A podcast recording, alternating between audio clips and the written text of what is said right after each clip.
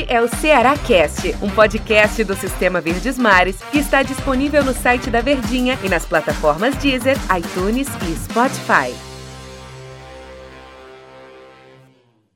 Fala pessoal, um abraço para vocês, sejam todos bem-vindos. Estamos começando mais um episódio do nosso Ceará Cast.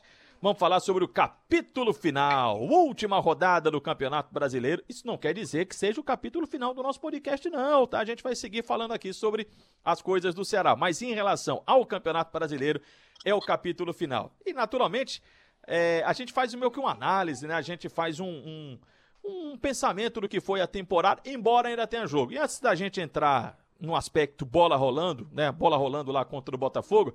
Deixa eu saudar o Daniel Rocha, prazer, eu sou o Antero Neto. Daniel, tudo bem, Daniel? Tudo bem, Antero, grande abraço. Sempre um prazer estarmos aqui. Pois é, última rodada, capítulo final, mas a gente já emenda porque tem são outros capítulos se iniciando, né? Logo em seguida. É, Daniel, e a gente já comentou em outros episódios aqui do nosso podcast de como foi especial a temporada para o time do Ceará. E aí você tendo uma temporada que você já conquistou seus objetivos, que você já conseguiu sua classificação antecipadamente. O que é que você faz nessa última rodada? Vai passear na Arena Castelão, Daniel? Olha, a gente não tem como chegar e dizer de que ah, é um jogo em que a intensidade vai estar lá em cima, porque vale os 5 milhões, que é o máximo que o Ceará pode chegar na tabela de classificação com a nona colocação, e que tem gente mostrando serviço. Tudo isso vai acontecer, a gente sabe. Inclusive o Vina pediu para jogar, é um cara que está querendo bater marcas e para o melhor ano da carreira dele é sempre importante ele estar tá em campo num jogo relativamente fácil como esse. Claro que não pode faltar o respeito nem ter o salto alto. A gente viu o que, é que o Botafogo fez com o São Paulo na última rodada, mas a gente está falando de um, uma desaceleração já que o Ceará vai fazendo. Já é bem claro com as próprias atitudes do clube quando resolveu já anunciar os contratados, dispensar alguns jogadores, um time que vai estar desfigurado com aquele time base do Ceará que a gente está acostumado.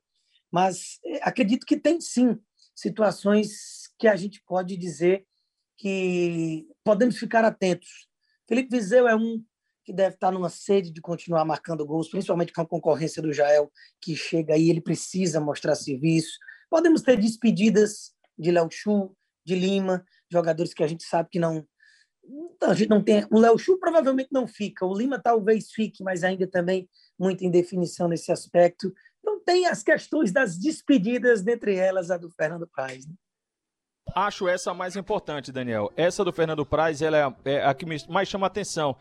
E aí eu te pergunto, jogo que ainda vale uma questão financeira, jogo que é de um campeonato profissional, que tem a questão dos três pontos, ainda cabe a questão da homenagem para um jogador que não é ídolo do time do Ceará, Daniel?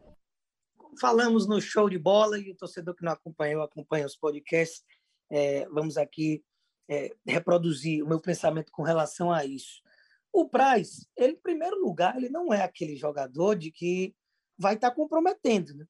Pô, vai colocar o Praz no jogo desse como se o Praz fosse um goleiro horrível, que era só chutar no gol, que aí correria risco. Não é. Então, já partindo desse ponto, o Ceará não vai estar abrindo mão de nada, nem, digamos, entrando com uma força mais frágil para essa partida. A outra situação é até um repouso para o Richard, que tem jogado todos os jogos dessa reta final de campeonato, desde que tomou a vaga do Praz, ele só ficou de fora de um jogo, que ali o Praz acabou jogando contra o Santos na Vila Belmiro no último jogo de 2020, lá no fim de dezembro. Então, é um jogador que, tecnicamente, ele vai dar ao Ceará a integridade, digamos assim, do foco máximo no jogo, em que a equipe tem que, pelo menos, transparecer.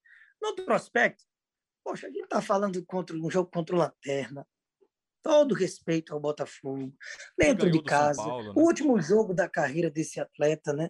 Então a gente precisa entender que vale, cara. O futebol tem algumas situações que é importante a gente valorizar. A gente está falando provavelmente do último jogo da carreira de um dos principais goleiros de 10 anos para cá, pelo menos, do futebol brasileiro. Um goleiro que seria o goleiro do Ouro Olímpico, multicampeão pelo Vasco, pelo Palmeiras, e um cara que me parece que não se tem um ai para se falar dele, né? Extra-campo que é um cara que só agrega, que ajuda dentro e fora das quatro linhas, muito inteligente. eu acredito que é merecedor. Eu ficaria de mal, digamos assim, se a decisão do, do, do Guto Ferreira fosse não escalar o Praz. E acho que vai acontecer, Daniel. Se não para ser goleiro titular, mas para pelo menos entrar no decorrer do jogo. É, é eu até perguntei ao Daniel, só para saber da opinião dele mesmo, mas eu compactuo com o que o Daniel está falando, porque embora não seja um ídolo do time do Ceará, é um cara que tem serviços prestados ao futebol brasileiro. É uma homenagem a um jogador que tem o seu nome marcado na história do futebol brasileiro. Não necessariamente seria uma homenagem porque é um jogador do Ceará, mas por tudo que já conquistou o Fernando Praz. Exatamente. Até porque o Praz perdeu a posição de titular merecidamente. E eu aqui mesmo não poupei críticas ao Fernando Praz ali naqueles últimos jogos em que ele ainda era titular, porque realmente muitos pontinhos importantes no Campeonato Brasileiro ficaram na conta da, da atuação fraca do Fernando Praz, que foi para o banco merecidamente, e o Richard hoje é o titular incontestável. João Ricardo, que corre atrás, inclusive, para brigar por essa vaga na temporada de 2021. E o Praz realmente, acho que é a hora. Claro que ninguém mais do que o próprio atleta sabe. Mas, como é um cara competitivo, eu não sei se ficar em divisões inferiores ou no banco de reservas mais uma temporada seria do interesse do Praz. Acho que tá bom, tem uma carreira espetacular e ele pode focar em outras áreas aí dentro do futebol. Né? Daniel, amanhã, quando terminar o jogo, claro que a gente vai estar aqui conversando, talvez desse aspecto aí né, do Fernando Praz e também para a gente definir a classificação final do time do Ceará. Em que colocação ele vai terminar esse campeonato? Ele já quebrou suas, seus próprios recordes, né, de melhor campanha da história dos pontos corridos do time do Ceará e ainda pode chegar a 52 pontos, melhorar ainda mais a sua média. Obrigado, Daniel, pela companhia, mas o nosso podcast aqui continua sendo diário, hein? Porque tem Copa do Nordeste, tem Copa do Brasil, tem Sul-Americana e tem Campeonato Cearense e tem o dia a dia do Vozão. Um abraço, Daniel, até a próxima. Grande abraço, Antero. Um abraço para o torcedor alvinegro em especial que está acompanhando aqui o Ceará Cash. Amanhã tem mais e no dia seguinte tem mais e continue acompanhando a gente aqui no nosso podcast. Um abraço. Valeu, pessoal. Um abraço para todo mundo. Este é o Ceará Cast, um podcast do Sistema Verdes Mares que está disponível no site da Verdinha e nas plataformas Deezer, iTunes e Spotify.